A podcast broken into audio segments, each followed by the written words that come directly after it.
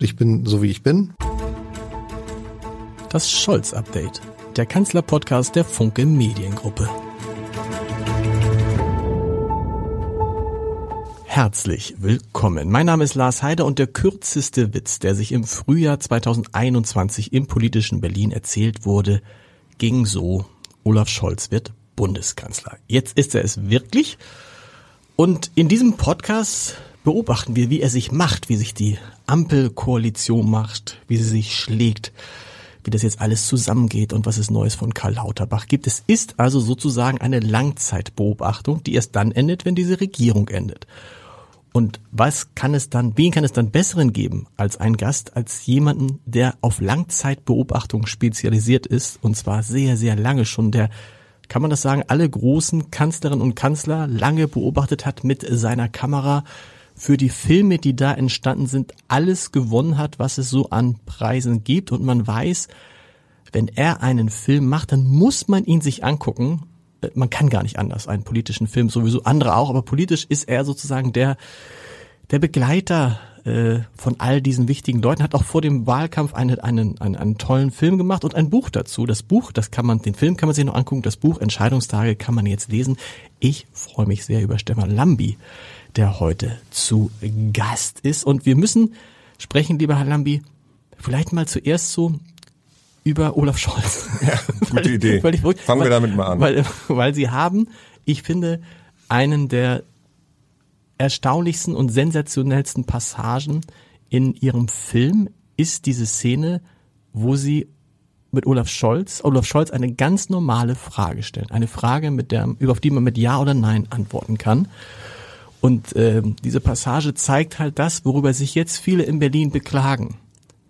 Nach der ersten Bundespressekonferenz, nach den ersten Gesprächen sagen die Berliner Journalisten, als hätten sie es nicht besser gewusst, der antwortet gar nicht auf unsere Fragen. Sie haben mir die Frage gestellt, Sie können es am besten selber erzählen. Die, ich glaube, da muss man ein bisschen aushalten. Also erstmal guten Tag, Herr Haider. Ähm, Sie haben das sehr freundlich eingeführt. Alle Kanzler, ich weiß es nicht, Konrad Adenauer, da war ich noch ein bisschen Nein, jung. also alle Kanzler in, zu ihren zu ihren Schaffenszeiten, ne? Genau. Ähm, also zu Olaf Scholz und der Geschichte mit der einfachen Frage und der verschwurbelten Antwort. Das war Anfang August. Da stellt die SPD in einem Berliner Kino einen ähm, Wahlkampfspot vor, ähm, gegen die CDU gerichtet, auf sehr hässliche Art. Der ähm, engste Mitarbeiter von Armin Laschet wurde wegen seiner Religionszugehörigkeit an den Pranger gestellt. Und da kann man, man muss vielleicht auch unterschiedlicher Meinung sein, ob das ein guter Stil ist. Und ich glaube, zwei, drei Wochen später hatte ich dann Olaf Scholz als Kanzlerkandidaten im Interview und ähm, wollte von ihm wissen, ob er diesen Spot den nur ein einziges Mal gezeigt wurde in diesem Kino und dann zurückgehalten wurde, ob er diesen Spot kannte. Und auf diese Frage kann man mit Ja oder Nein antworten. Also ich muss nochmal sagen, die Frage war, lieber Herr Scholz, kannten Sie diesen Spot? So war Ihre Frage. Exakt, genau so. Und darauf antwortet äh, Scholz natürlich nicht mit Ja oder Nein, sondern mit äh, was alles wichtig ist im Wahlkampf und welche Themen auf Deutschland zukommen. Und habe ich mich gewundert und ich dachte, das ist aber keine Antwort auf meine Frage. Und deshalb nochmal, Herr Scholz, kannten Sie diesen Spot? Und dann wieder diese ausweichende Antwort. Und im Film haben wir das äh, eine Minute gezeigt, weil der Film ist nur 75 Minuten lang und so viel Sendezeit hatte ich dann auch nicht. In Wirklichkeit ging die Szene fünfeinhalb Minuten Nein. und es ging achtmal hin und her. Also praktisch achtmal in leichter Variation dieselbe Frage, achtmal eine ausweichende Antwort. Äh, Im Buch habe ich das dann komplett wiedergegeben. Das kann, kann man also nachlesen genau. als äh, Transkript. Ähm, ich habe es dann aufgegeben und hatte das Gefühl, Olaf Scholz hat sich ähm, gefreut. Es war so ein leichtes Lächeln äh, zu sehen, weil er ähm, das durchgehalten hat. Also er hatte sich fest vorgenommen, auf diese einfache Frage nicht einfach zu antworten. Und ich muss zugeben, ähm, es war eine unangenehme Situation, aber ein bisschen habe ich mich auch gefreut, weil es sehr schnell klar war, man konnte also mit dieser Szene sehr viel erzählen über Olaf Scholz, dass er genau. ähm, eben nicht auf eine einfache Frage einfach äh, antworten mag. Und ähm, ich glaube, es hat ihm im Wahlkampf, wie wir wissen, nicht geschadet. Der ist ja nun Bundeskanzler geworden, so schlimm war es dann auch nicht. Und möglicherweise gibt es Menschen in Deutschland, die genau das gut finden. Warum? Ähm, vielleicht, weil sie uns Journalisten nicht mögen und ähm, auch eine gewisse Hartnäckigkeit nicht schätzen. Also unter Kollegen, Kolleginnen bin ich sehr häufig darauf angesprochen, sie tun es ja jetzt auch.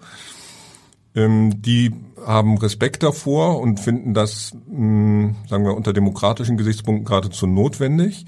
Es gibt aber einen Teil der Bevölkerung, ähm, dem das offenbar nicht behagt und die finden ganz gut, wenn so ein Politiker rumschwurbelt. Äh, jedenfalls nicht das Spiel von uns Journalisten mitspielen mag. Ähm, deshalb ist die Innensicht von unserer Blase als Journalisten eine andere als offenkundig die Außensicht. Und was schließt man daraus? Nicht nachfragen?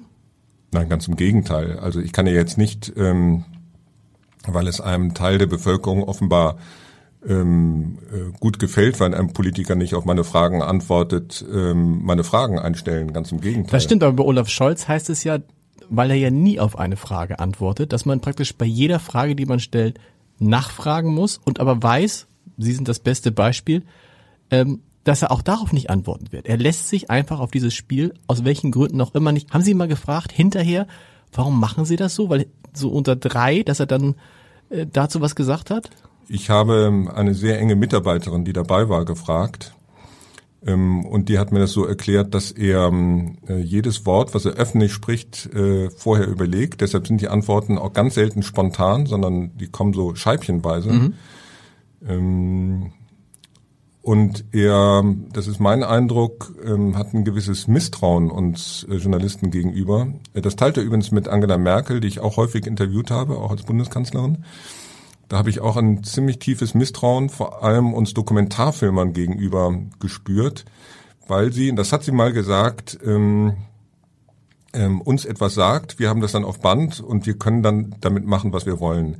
Das ist natürlich eine böse Unterstellung, weil wir können nicht damit machen, was wir wollen, weil das immer sinngemäß zitiert werden muss, sonst würden wir unseren Beruf genau. also äh, schlecht ausüben und ähm, also auch eine gewisse Ethik äh, verletzen.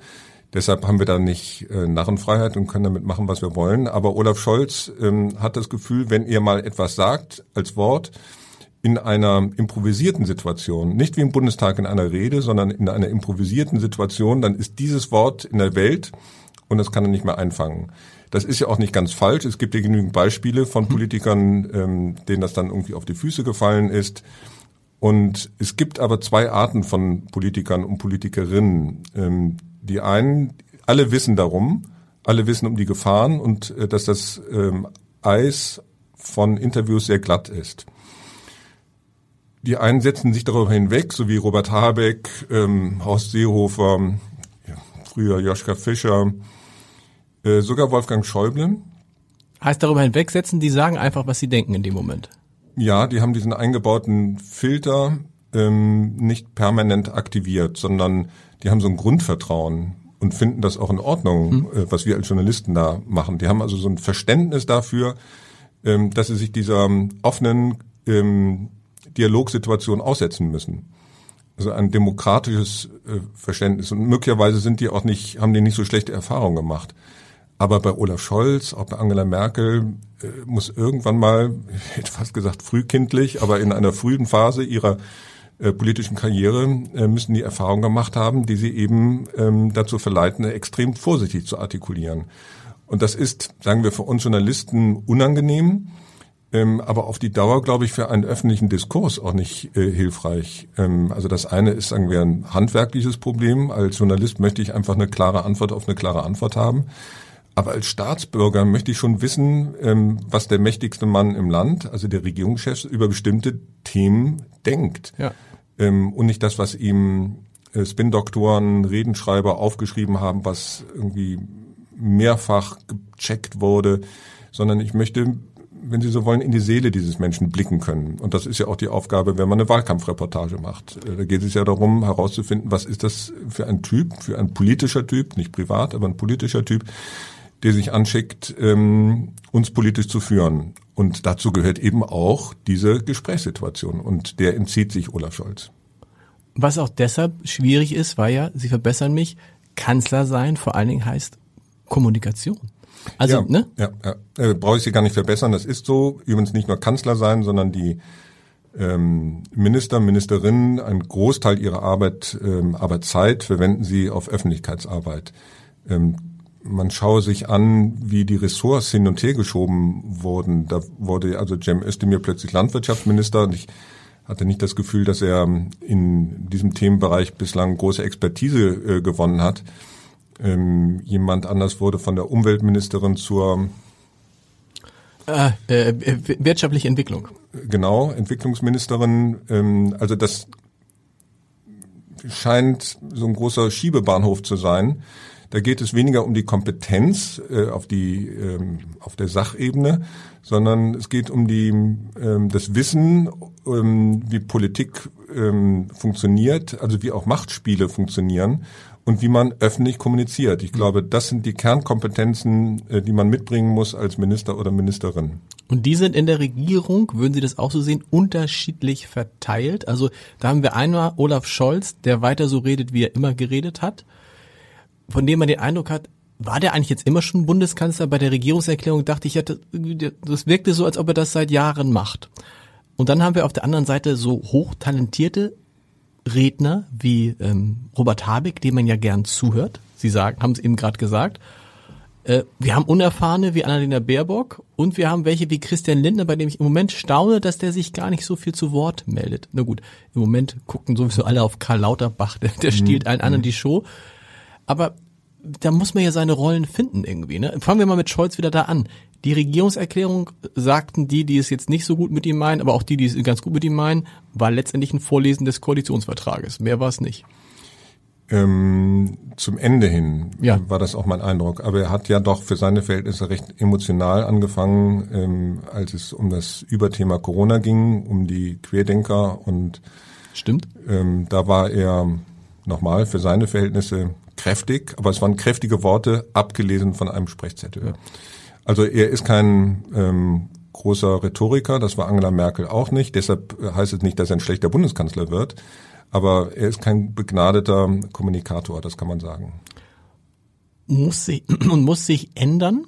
Also wir haben es ja gesehen vor der Wahl zum Bundeskanzler, da hat er ja gezeigt, dass er auch anders kann. Interessanterweise in einem Format wie Joko und Klaas.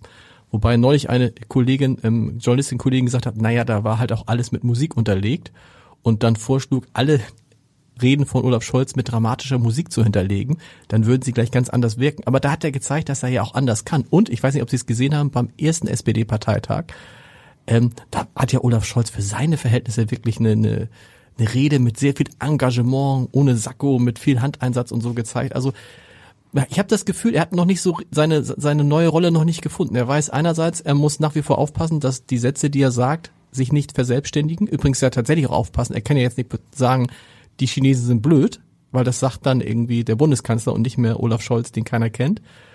Auf der anderen Seite muss er natürlich versuchen, die Leute auch tatsächlich bei den Emotionen zu packen. Und das ist ja das, was ihm in der Vergangenheit nie gelungen ist. Sie sagen, er hat seine Rolle noch nicht gefunden. Ich sehe es ein bisschen anders. Ich weiß, dass er und seine Leute einen Plan haben, hm. was seinen Politikstil und sein Kommunikationsverhalten betrifft. Und der Plan sieht vor, ähm, nach einer Übergangsphase, die wir jetzt äh, erleben, ihn aus dem öffentlichen Streit Schritt für Schritt rauszuhalten. Ähm, und auch was das betrifft, orientiert man sich an Angela Merkel. Mhm. Ähm, die hat übrigens auch viel kommunikativer angefangen als Bundeskanzlerin. Ich habe die 2006 in ihrem ersten äh, Jahr als Kanzlerin begleitet und äh, lange Interviews mit ihr führen können. Ähm, danach habe ich auch noch Interviews mit ihr führen können. Die wurden aber immer kürzer und immer unergiebiger. Ähm, und ich glaube, daran orientiert sich auch ähm, das Team von Olaf Scholz und er selber auch. Ähm, und ich vermute, dass man öffentliche Debatten aus dem Kanzleramt beobachten wird künftig und nicht anstoßen wird, um sich nicht schnell zu verbrennen und sich dann eine Meinung bildet und dann, wenn sie mehrheitsfähig ist, sich öffentlich draufsetzt. Das heißt, wir werden künftig, das ist meine Prognose, einen extrem sparsam kommunizierenden Bundeskanzler Olaf Scholz erleben. Gilt das auch für Christian Lindner? Ist das auch der Grund, warum Christian Lindner, schlau wie er ist, sich im Moment zurückhält, um eben sozusagen in dem ersten, in der ersten Phase nicht zu verbrennen, sondern erstmal zu gucken, sich zu sortieren, sich zu überlegen und dann wirklich was zu sagen, wenn er glaubt, dass er was sagen kann? Ja, das sehe ich auch bei ihm und das ist auch bei Robert Habeck so. Ähm, der hat hier zwar äh, einige Formate bedient, das war aber rund um die Wahl und rund um ähm, den Koalitionsvertrag und den Start der Regierung. Aber auch Robert Habeck wird sich zurücknehmen und die konzentrieren sich auf ihre Arbeit als äh, Minister, Ministerin. Bei Annalena Baerbock zum Beispiel ist es anders. Ähm, das muss man verstehen vor dem Hintergrund des Wahlkampfes sie ist ja doch sehr angeschlagen in dieses Amt als Außenministerin gestolpert und sie steht viel größer unter Druck, äh, auch die öffentliche Meinung hinter sich zu bekommen, als Robert Habeck und Christian Lindner, die sich der öffentlichen Meinung im Verhältnis zu Annalena Baerbock eher sicher sein können.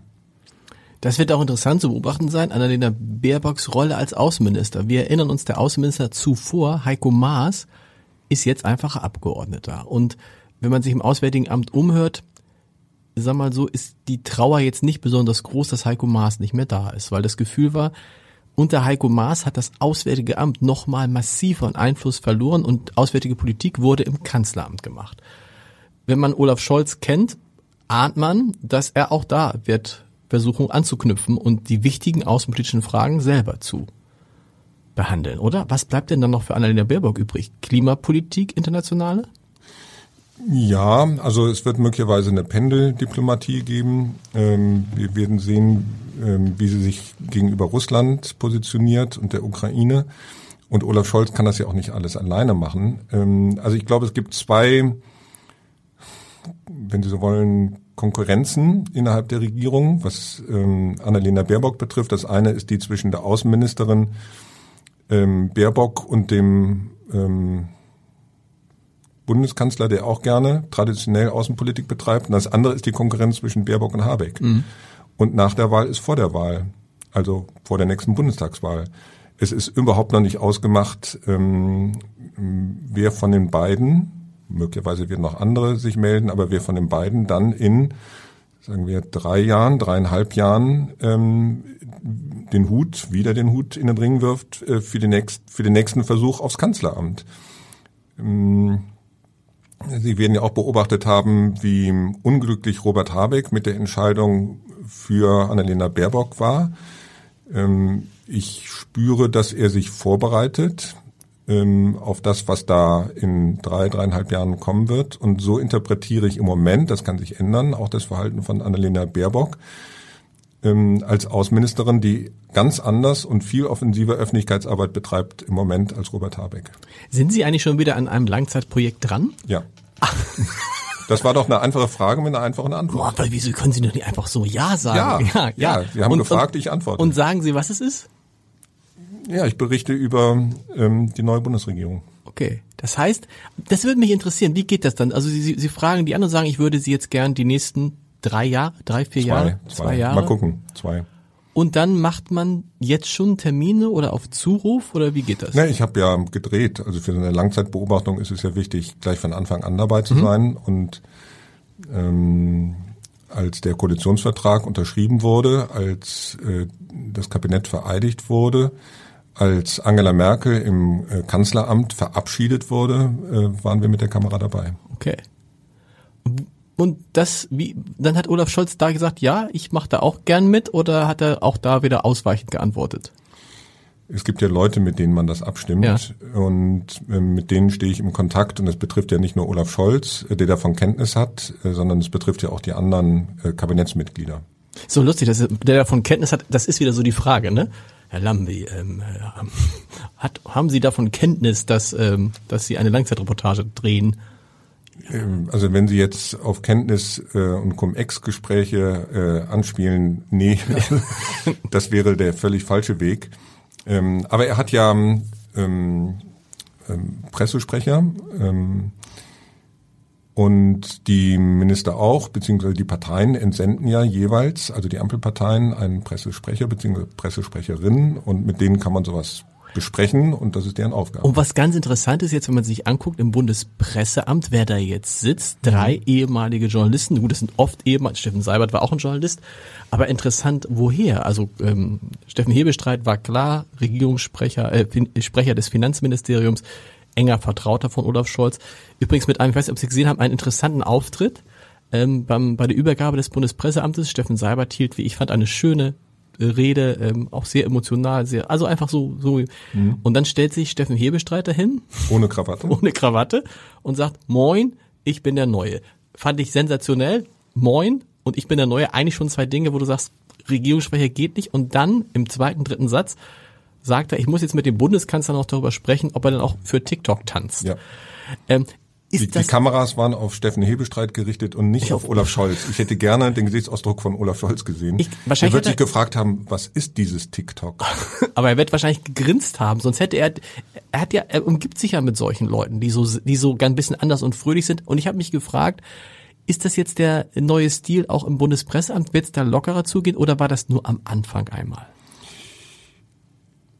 Das ist jetzt, ähm, jetzt führen Sie mich insofern auf glattes Eis, als ich nicht in die Zukunft schauen kann, aber ich kenne ähm, das Personal, äh, auch Steffen Hebestreit und ich habe nicht das Gefühl, dass, ähm, sagen wir, TikTok die vornehmliche ähm, Kommunikationsebene der neuen Bundesregierung sein wird.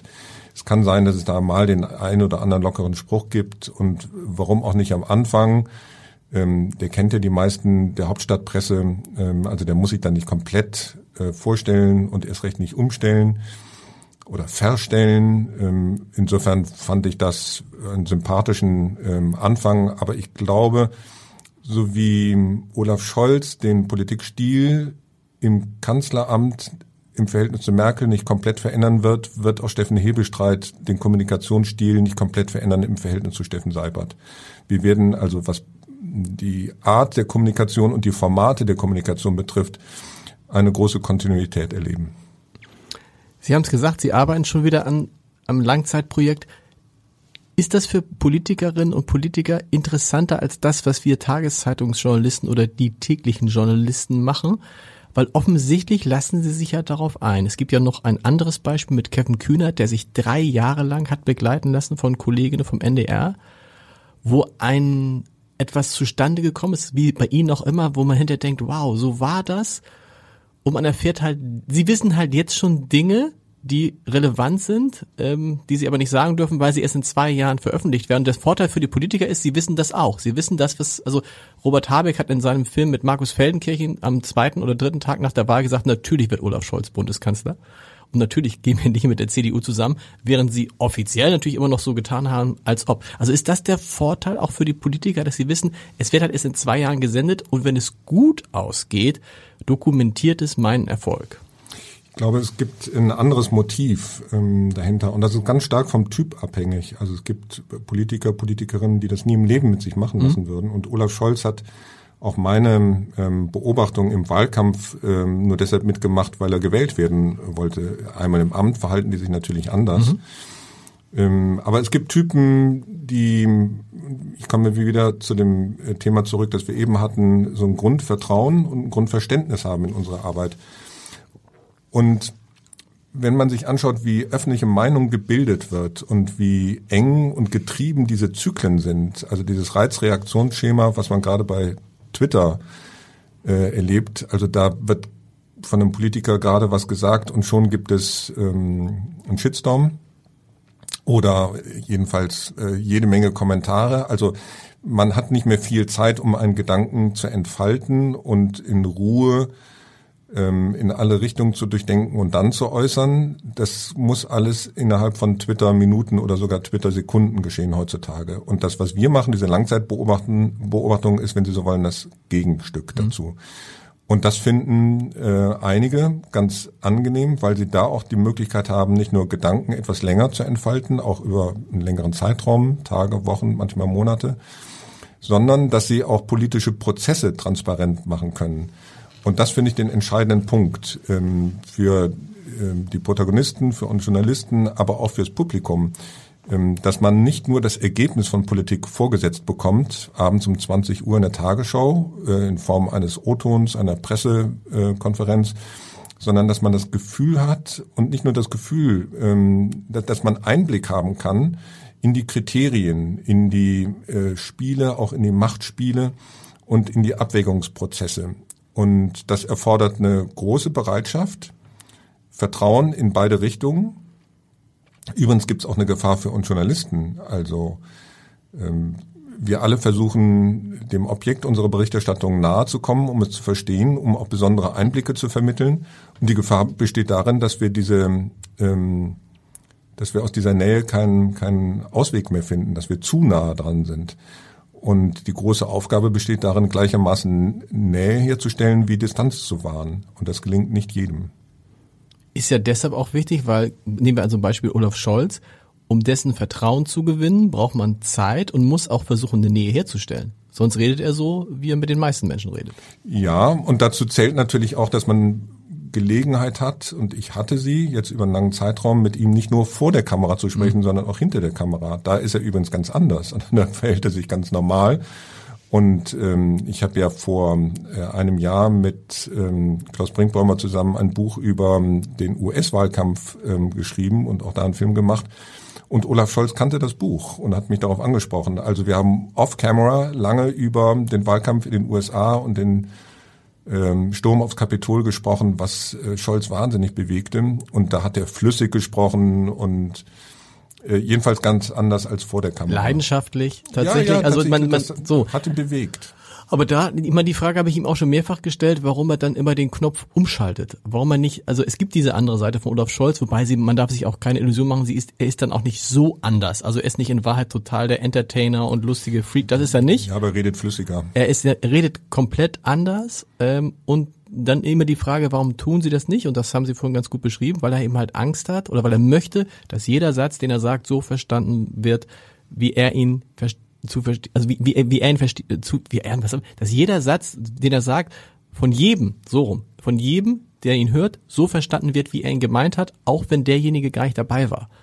Und dann fängt natürlich selbst so eine Formulierung wie äh, Guten Morgen mhm, ist dann schon ja. ist dann schon schwierig. Kevin Kühnert, warum hat er das gemacht, diese Dokumentation? Über drei Jahre, wo du ja gar nicht weißt, was da rauskommt hat das wirklich nur damit was zu tun, dass wir ein hehres Ziel zu sagen, ich möchte politische Prozesse transparent machen, würde ich ihm sogar abnehmen. Einerseits, andererseits hat das sicherlich ja auch was zu tun, dass es auf einen selbst einzahlt im besten Fall. In, wenn es um eine Dokumentation geht, wo es nur um einen einzigen Menschen geht.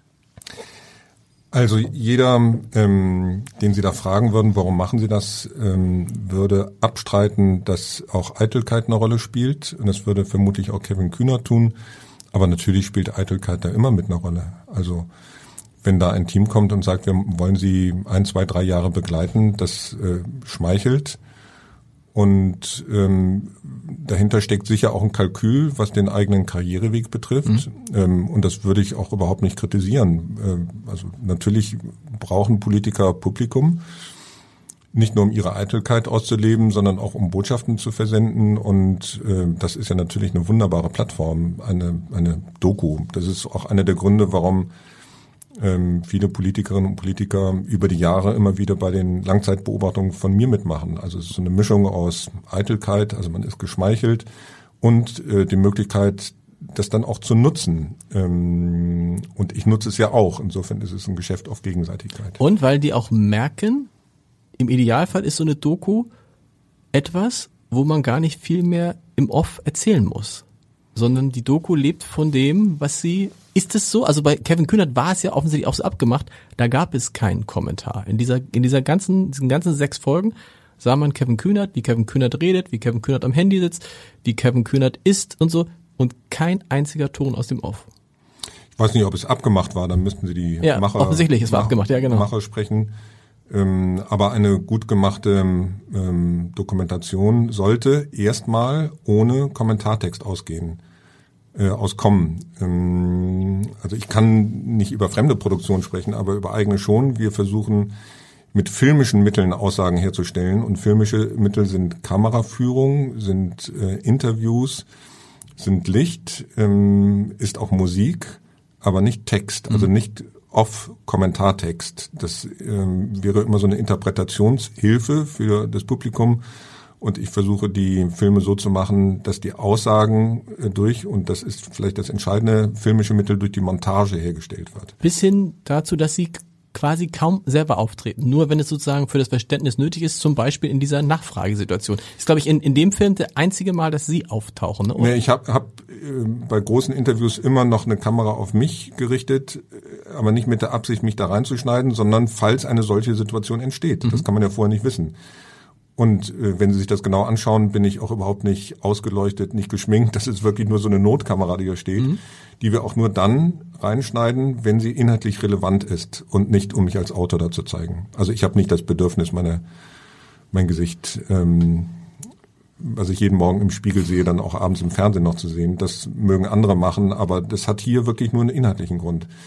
Bei Armin Laschet war das auch so. Ähm, da gab es auch eine Situation, die mich sehr gewundert hat ich habe Armin Laschet in diesen zehn Tagen im April ähm, im Streit um die Kanzlerkandidatur mit Markus Söder eng begleitet und habe ihn dann im August, auch in der Spätphase des Wahlkampfes, gefragt, ähm, warum ihr denn glaubt, dass ähm, Markus Söder zurückgezogen hat und ihm Armin Laschet die Kanzlerkandidatur überlassen hat.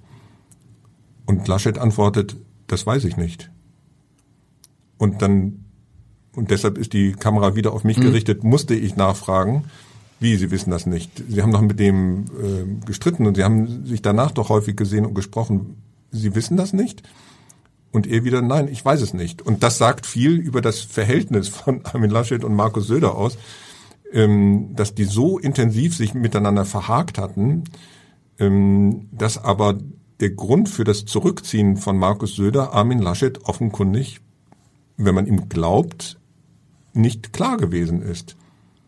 Und das finde ich erstaunlich. Und dieses ähm, Erstaunen und das Nachfragen konnte ich im Film transportieren, indem man meine Nachfragen eben auch sieht in dem Fall. Haben Sie Karl Lauterbach gefragt, ob Sie ihn begleiten dürfen? Ähm, das werde ich tun und ich werde ihn, sagen wir, je nachdem, wie sich die Corona-Pandemie entwickelt, ähm, tun, aber ich habe bereits mit ihm gedreht, das kann ich sagen. Okay, weil wir haben vorhin darüber gesprochen, dass die anderen, nennen wir sie mal die drei Großen, Habeck, Lindner und Scholz, die Kommunikation jetzt offensichtlich drehen, aufpassen, wann sie was sagen und zu wem sie was sagen und nicht zu viel sagen und sich aus Sachen raushalten. Karl Lauterbach wird, sagen wir es mal, die komplett entgegengesetzte Strategie. Ich hätte jetzt viel darauf gewettet, dass er, wenn er Gesundheitsminister ist, erstmal nicht mehr in Talkshows geht. Ja, hätte und ich auch gedacht. Hätten Sie auch gedacht, mhm. oder? Mhm. Und dann stehst du da und denkst, zwei Tage später bei Maybrit Illner, vier Tage später bei Anne Will, als wäre, als hätte sich gar nichts geändert. Warum macht er das? Warum ist ihm das offensichtlich äh, und auch sonst bei Bild TV, egal welchen Kanal man äh, anschaltet? Karl Lauterbach ist schon da. Ich mag dem gern zuhören, gar keine Frage.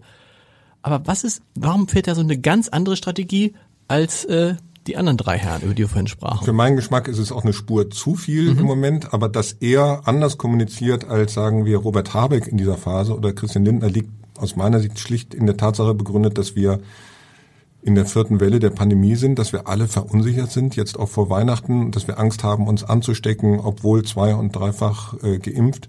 Und da ist es schon, und es ist so viel, hm, es wird so viel spekuliert über Omikron, über ist genügend Impfstoff da, äh, was ist mit der Impfpflicht. Da braucht es natürlich jemanden, der äh, sich stellt und der auch eine Linie vorgibt. Also in dieser aktuellen Phase ist der Gesundheitsminister anders gefordert als die Kabinettskollegen.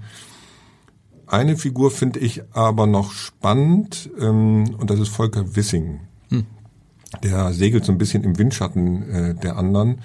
Der ist aus zwei Gründen ähm, spannend, ähm, weil er jetzt Verkehrsminister ist und das ist ja ein Problem der Grünen, dass sie dieses wichtige Ressort nicht bekommen haben und jetzt nicht von den Grünen geführt wird. Und die FDP hatte schon in Sondierungsgesprächen durchgesetzt, dass es mit ihr kein Tempolimit geben wird. Das ist jetzt ein, ein Symbolpunkt, ähm, die Grünen haben, wie ich finde, sträflicherweise diesen Punkt der FDP überlassen. Wie aber die sehr ehrgeizigen ähm, klimapolitischen Ziele, die vor allem von den Grünen ähm, ähm, gefordert werden, umgesetzt werden, jetzt auch vom Koalitionspartner FDP umgesetzt werden, in dem Fall vom Bundesverkehrsminister. Das wird spannend sein zu beobachten. Und ich glaube, in diesem doch sehr drögen Typen Wissing schlummert ein ein Mensch mit Facetten, die wir so noch nicht kennen, also oder nicht genügend kennen. Also es gibt so ein paar Zutaten. Ähm, er ist äh, Sohn von Winzern, er spielt Orgel und kann Hebräisch. Also mhm. allein diese und ist jetzt mhm. Bundesverkehrsminister. Das ist eine ungewöhnliche Kombination. Und der interessiert mich, der interessiert mich als Typ, der interessiert mich eben auch als Bundesverkehrsminister. Insofern werde ich mir den genauer anschauen. Was interessant ist, ist, dass die, ähm, das Kabinett paritätisch besetzt ist. Und wenn wir jetzt sprechen, sprechen wir bis auf Annalena Baerbock im Moment vor allen Dingen über die Männer. Was sagt das über die Frauen, die da im Kabinett sind? Sind da auch welche dabei? Mit Sicherheit, die uns überraschen werden, aber im Moment laufen die noch eher so im Verborgenen. Ja, das ist richtig beobachtet. Und das liegt jetzt auch, wir sprechen jetzt viel über Kommunikationsverhalten. Die haben sich ja bis auf Anne Spiegel, äh, die Bundesfamilienministerin, wegen Corona auch zurückgehalten. Und das ist ja auch klug, sich zurückzuhalten ähm, und die große Bühne vielleicht erstmal den anderen zu überlassen und zu sehen, wie funktioniert dieses mhm. Spiel. Ähm, bei Annalena Baerbock ist es insofern anders, als sie auf ganz großer Bühne Erfahrungen sammeln muss und wird und die kann ja diesen Fragen und den Kameras gar nicht ausweichen. Also die ist dann gleich bei einem G7-Gipfel. Ähm, das ist ja völlig klar, dass sie da auch äh, Objekt der Berichterstattung ist. Aber stellen Sie sich vor, Sie sind Bundesfamilienministerin. Warum sollten Sie da jetzt schon ähm, große Pressekampagnen äh, starten? Ich glaube, die sind gut beraten, wenn die sich erstmal in ihren Ministerien orientieren, dass die auch Hintergrundgespräche führen mit uns Journalisten und dann ihre Punkte setzen, die ihnen wirklich wichtig sind. Sie sind auch gut beraten, weil Olaf Scholz das nicht so gern mag. Wir haben es bei der Vorstellung der Ministerinnen und Minister gesehen. Eine Szene eigentlich, wenn man sich die vorstellt. Es gibt eine Frage an Karl Lauterbach. Er ist noch nicht Minister. Und die Frage fängt Olaf Scholz ab und sagt, wir haben uns ja besprochen, dass die Ministerinnen und Minister erst was sagen, wenn sie im Amt sind. Aber gut, ein, zwei Sätze darf Herr Lauterbach ja, dazu sagen. Wenn ich da stehen würde als Minister, würde ich das zumindest registrieren und würde sagen, okay, das schätzt er offensichtlich jetzt nicht unbedingt, dass ich, wenn ich mich zu viel äußere. Das ist die Hackordnung. Und ähm, Olaf Scholz ist Regierungschef und er wird von seiner Richtlinienkompetenz Gebrauch machen und möglicherweise auch, was das Kommunikationsverhalten betrifft mindestens mit den Kabinettsmitgliedern seiner eigenen Partei. Und er kann ja schlecht äh, einem FDP oder einem grünen Minister oder Ministerin äh, vorschreiben, wie die kommunizieren sollen. Aber den Leuten aus dem eigenen Stall, ähm, das wird er möglicherweise tun, vielleicht nicht direkt, das wird er über Wolfgang Schmidt, seinen Kanzleramtsminister, tun oder über Steffen Hebestreit. Also er hat seine Leute, die ihm das dann mitteilen und wie weit das gut geht, das werden wir sehen. Aber ähm, auch das wäre ein Ausweis von Professionalität, wenn dieses Kommunikationsverhalten der gesamten Bundesregierung, soweit das in unseren Zeiten möglich ist, halbwegs aus einem Guss stammt und nicht ein Hühnerhaufen wird, wo jeder so seinen eigenen Weg geht und unterschiedliche, vielleicht sogar gegensätzliche Signale gibt. Aber ein Großteil der Charaktere ist, glaube ich, so, dass man sich da keine Sorgen machen muss aus Scholz Sicht, oder? Er hat sie auch so ausgewählt. Ich erinnere das als das erste Kabinett in Hamburg, die erste, der erste Senat. Da haben viele Journalisten hier gedacht, Moment, was sind das denn für Leute? Peter Tschentscher, den damals niemand kannte, niemand kannte, Carsten Broster, den niemand kannte, Thies Rabe, wo alle gesagt haben, ein Lehrer wird jetzt Senator. Und das waren eher so zurückhaltende, bescheidene Menschen, die wenig geredet haben, heute hoch angesehen sind, aber bis heute keine sind, die jetzt irgendwie viel äh, Trubel machen. Und so ein bisschen bei den SPD-Ministerinnen und Ministern hat man auch den Eindruck, ist eher in diese Kategorie, oder? Da ist jetzt keiner, da ist jetzt kein Rebell dabei, da ist kein Entertainer dabei, da ist kein, zumindest auf den ersten Blick nicht. Naja, da gibt's zwei Ausnahmen. Äh, die eine Ausnahme ist aus dem Kabinett, das ist Karl Lauterbach, ja. Lauterbach und das andere ist Kevin Kühnert als Generalsekretär. Beide Personalentscheidungen sind natürlich über den Tisch von Olaf Scholz gegangen. Ist es ähm, bei Kevin Kühnert auch so? Meint Sie das? Mit Sicherheit. Mit Sicherheit. Also ich weiß es nicht positiv, aber äh, wenn man die Machtverhältnisse innerhalb der Partei kennt, wenn man das Verhältnis von Saskia Esken, ähm, Lars Klingbeil und Olaf Scholz kennt und weiß, dass die denen völlig klar ist, dass sie diesen Wahlsieg der SPD nicht ausschließlich, aber zu größten Teilen Olaf Scholz zu so. verdanken haben. Es war eine Wahl nicht der SPD, sondern eine Wahl von Olaf Scholz dann ist die Entscheidung, wer denn nun künftig Generalsekretär wird, der ja nicht nur ein Lautsprecher sein soll, sondern auch ein General in dem Sinne, dass er die nächste Bundestagswahl vorbereitet, genau. Führt, dass er die Kampagne organisiert. Das ist eine Position, die ans Mark von Olaf Scholz und seinem mhm. Interesse geht, auch Bundeskanzler zu bleiben. Er spricht ja immer wieder davon, das ist das sozialdemokratische Jahrzehnt und dafür brauchen Sie einen Generalsekretär. Also zwei Personalentscheidungen, die anders ticken als äh, die, die Sie eben aus Hamburg beschrieben haben. Karl Lauterbach war 2019 ein Gegenspieler beim äh, parteiinternen äh, Wahlkampf um den Parteivorsitz. Stimmt. Und ähm, da hat er sich auch nicht besonders beliebt gemacht. Ähm, ich habe das auch beobachtet damals, auch für einen Film. Und da gab es reichlich Spannung zwischen Lauterbach und Olaf Scholz. Aber jetzt in der äh, Pandemie hatte Olaf Scholz fast keine äh, andere Möglichkeit und die Öffentlichkeit hat danach geschrien, geradezu Karl Lauterbach zu setzen. Ich glaube, wenn es nur nach Olaf Scholz in Sympathie, Antipathie gegangen wäre, wäre es nie geworden, genau. Wäre es nicht geworden, aber hier waren die Verhältnisse erdrückend und er musste sich dann für Karl Lauterbach entscheiden. Und Kevin Kühner, ich, das Kalkül wird sein, besser ein Kritiker eng an mir, und zu meinen Diensten als Lose, ähm, den ich dann nicht kontrollieren kann. Meinen Sie, er hat ihm verziehen, Olaf Scholz? Weil sagen wir es, wie es ist. Kevin Kühnert war derjenige, der dafür gesorgt hat, dass Olaf Scholz nicht Parteivorsitzender geworden ist. Und, und zwar mit, mit äh, sehr, wie sagt man, Hans hemdsärmeligen äh, Methoden. Genau. Also ich äh, war bei einer Veranstaltung dabei ähm, hier in Hamburg, auch in Schleswig-Holstein. Da saßen, also das war nochmal der äh, parteiinterne äh, Wahlkampf. Da haben sich mehrere Duos zur Wahl gestellt, mhm. ähm, Olaf Scholz und eben auch äh, Saskia Esken und Norbert äh, Walter Borjans. Und es saßen im Publikum jeweils Jusos, die Walter Borjans Fragen gestellt haben, die offenkundig von Kevin Kühnert aus dem Hintergrund orchestriert waren bei denen Walter Borjans glänzen konnte. Also das waren bestellte Fragen mhm. und das fanden viele in der SPD völlig daneben, ähm, die mir das dann auch hinter vorgehaltener Hand gesagt haben, sie müssten ja jetzt mal mit dem Kevin reden, so geht das ja nicht. Und das hat natürlich Olaf Scholz mitbekommen und Olaf Scholz war damals auch zutiefst verletzt, dass er diese Wahl verloren hat. Und ähm, ich vermute, dass da einiges zurückgeblieben ist im Verhältnis äh, Kevin Kühnert, Olaf Scholz aber nicht so viel, ähm, dass Olaf Scholz nicht doch über seinen Schatten gesprungen ist und ähm, aus Vernunft und einer gewissen, aus einem Machtinstinkt heraus auch seinen Widersacher ähm, mit der ähm, Führung der nächsten Bundestags, äh, äh, Bundestagswahlkampagne betraut hat, nämlich Kevin Kühnert.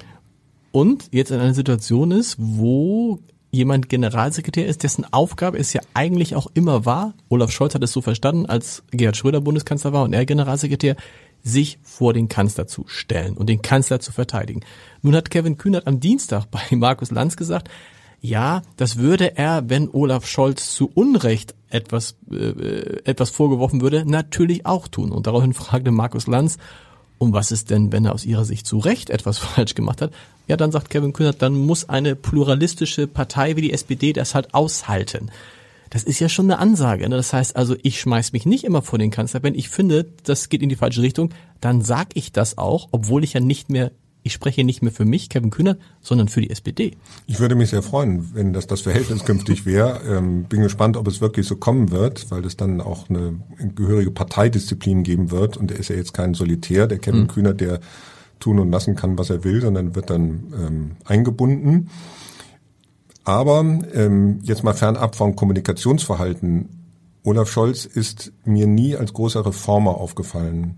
In einer Zeit, in der große Reformen zwingend notwendig sind. Also ich habe ihn nie, also bislang jedenfalls nicht, also es gibt dieses schöne Wort vom Klimakanzler. Also ich tue mich schwer im Moment mir vorzustellen, wie Olaf Scholz Klimakanzler Das ist er nicht, definitiv. Ja, noch nicht. Noch nicht. Ähm, also das, also auch, auch, auch, auch von, ist, mit den Reformen, ich glaube, muss man Olaf Scholz dann vorsichtig sein, wenn man das nicht so sieht. Er hat schon in Hamburg zum Beispiel Reformen angestoßen, die wirken so kleinteilig, hatten aber eine große Wirkung. Das war damals, als er in Hamburg gesagt hat, ähm, die Kita-Plätze, die ersten fünf Stunden werden kostenlos und wir machen alle Hamburger Schulen zur Ganztag, äh, zu Ganztagsschulen.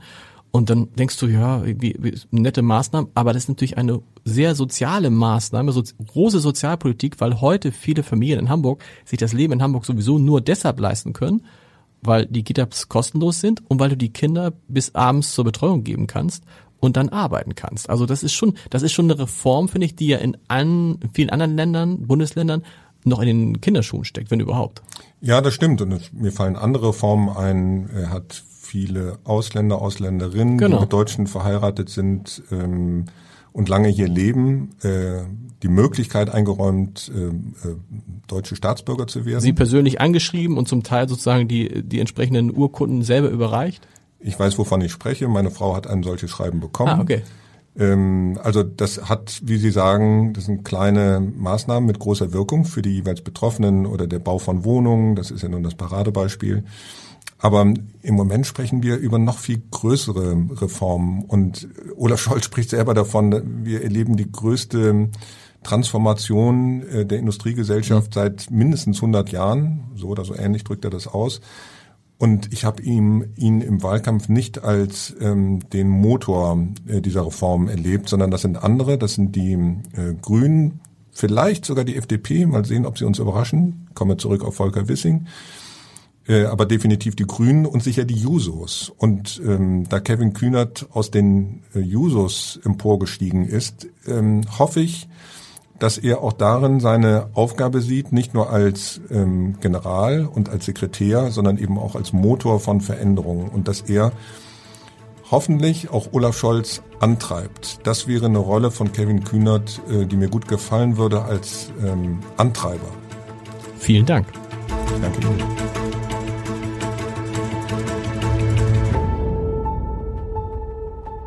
Weitere Podcasts vom Hamburger Abendblatt finden Sie auf abendblatt.de slash podcast. Ein Podcast von Funke.